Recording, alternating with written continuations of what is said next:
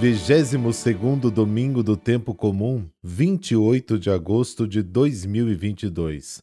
Sejam muito bem-vindos à nossa Páscoa semanal. É isso mesmo. A missa do domingo tem este gosto especial. Rezemos.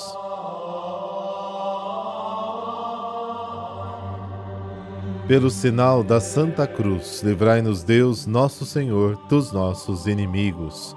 Deus do universo, fonte de todo bem, derramai em nossos corações o vosso amor e estreitai os laços que nos unem convosco, para alimentar em nós o que é bom e guardar com solicitude o que nos destes. Amém.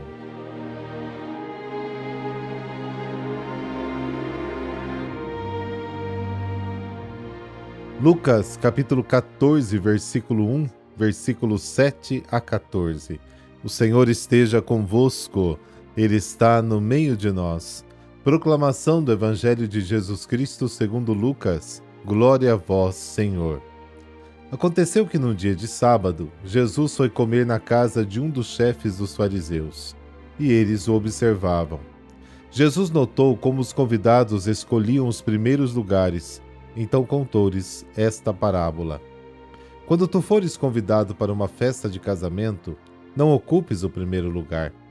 Pode ser que tenha sido convidado alguém mais importante do que você, e o dono da casa que convidou os dois venha te dizer: dá o lugar a ele, então tu ficarás envergonhado e irás ocupar o último lugar. Mas quando tu fores convidado, vai sentar-te no último lugar. Assim, quando chegar quem te convidou, te dirá: Amigo, vem mais para cima. Isso vai ser uma honra para ti diante de todos os convidados, porque quem se eleva será humilhado e quem se humilha será elevado. E disse também a quem o tinha convidado: Quando tu deres um almoço ou um jantar, não convides teus amigos, nem teus irmãos, nem teus parentes, nem teus vizinhos ricos, pois estes poderiam também convidar-te, e isso já seria sua recompensa. Pelo contrário, quando deres uma festa, convida os pobres, os aleijados, os coxos, os cegos, então tu serás feliz, porque eles não te podem retribuir.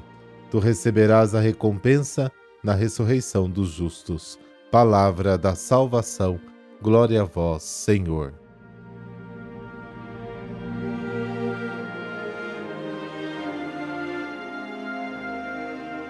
Como em todas as civilizações, sentar-se à mesa com outras pessoas assume um significado que vai além do simples ato de comer.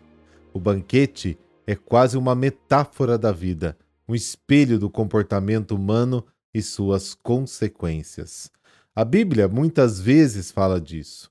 E mesmo Jesus, que não eliminava o sentar-se à mesa com amigos e até inimigos, usa-o para transmitir os seus ensinamentos.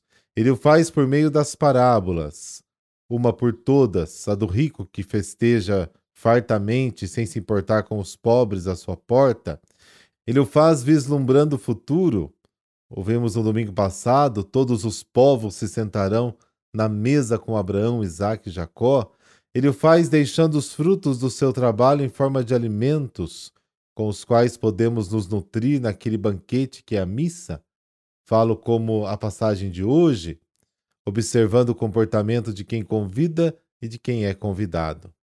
E ainda hoje, em ocasiões oficiais, os assentos mais próximos do personagem principal da festa são reservados para convidados ilustres. Convidado para o almoço por uma pessoa de destaque, um dos líderes dos fariseus, Jesus observa que os outros convidados tentam se prestigiar ocupando os primeiros lugares, os mais próximos do dono da casa. E diante dessa demonstração de carreirismo, ele, com uma pitada de ironia, observa: quando você é convidado para um casamento de alguém, não se coloque no primeiro lugar, para que não haja outro convidado mais importante do que você e que te convidou venha e te diga: dele o lugar. Então você terá que ocupar o último lugar com vergonha. Ao invés disso, quando você for convidado, vá, coloque-se no último lugar, para que quando o que te convidou te diga, amigo, vem para mais perto. Então você terá honra na frente de todos os comensais, porque quem se exalta será humilhado e quem se humilha será exaltado. do banquete a todos os outros momentos da vida. Quantos muitas vezes relutantes em reconhecer as habilidades, os méritos dos outros, lutam para se afirmar sua importância, sua superioridade. São os profissionais daquela bela frase: Você sabe com quem você está falando? São aqueles que exigem o reconhecimento de seus próprios méritos, muitas vezes apenas alegados, talvez com acesso a cargos de prestígio ou com sua opinião prevalecente. Mas, além das inevitáveis decepções, muitas vezes nos esquecemos que não é o lugar que faz o homem e que a verdadeira grandeza nunca se separa da humildade. Ainda sobre o banquete, a passagem de hoje continua com mais um lembrete. Quando você oferece um almoço ou um jantar, além de convidar os amigos importantes, aqueles que podem retribuir, convide também aqueles que jamais poderão retribuir, porque o seu tesouro ficará guardado no céu. Obviamente, o apelo diz respeito a todas as expressões da vida. Portanto, a generosidade não deve ter segundas intenções. Não devemos dar para cálculo, pensando nas vantagens que podem ser obtidas, e não tanto para evitar decepções, nem para cultivar a satisfação íntima de se sentir superior, mas com sinceridade de coração. Humildade e generosidade distinguem um homem verdadeiro e mais ainda um cristão, e isso por duas razões. Primeiro, porque foi isso que Jesus fez. Se humilhou escondendo sua divindade sob a miserável aparência humana e foi generoso o suficiente para dar a sua própria vida por todos nós.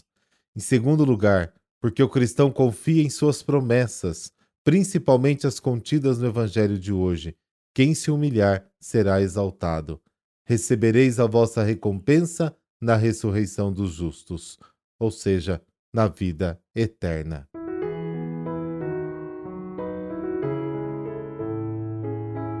E ontem celebramos a mãe e hoje o filho, Santo Agostinho.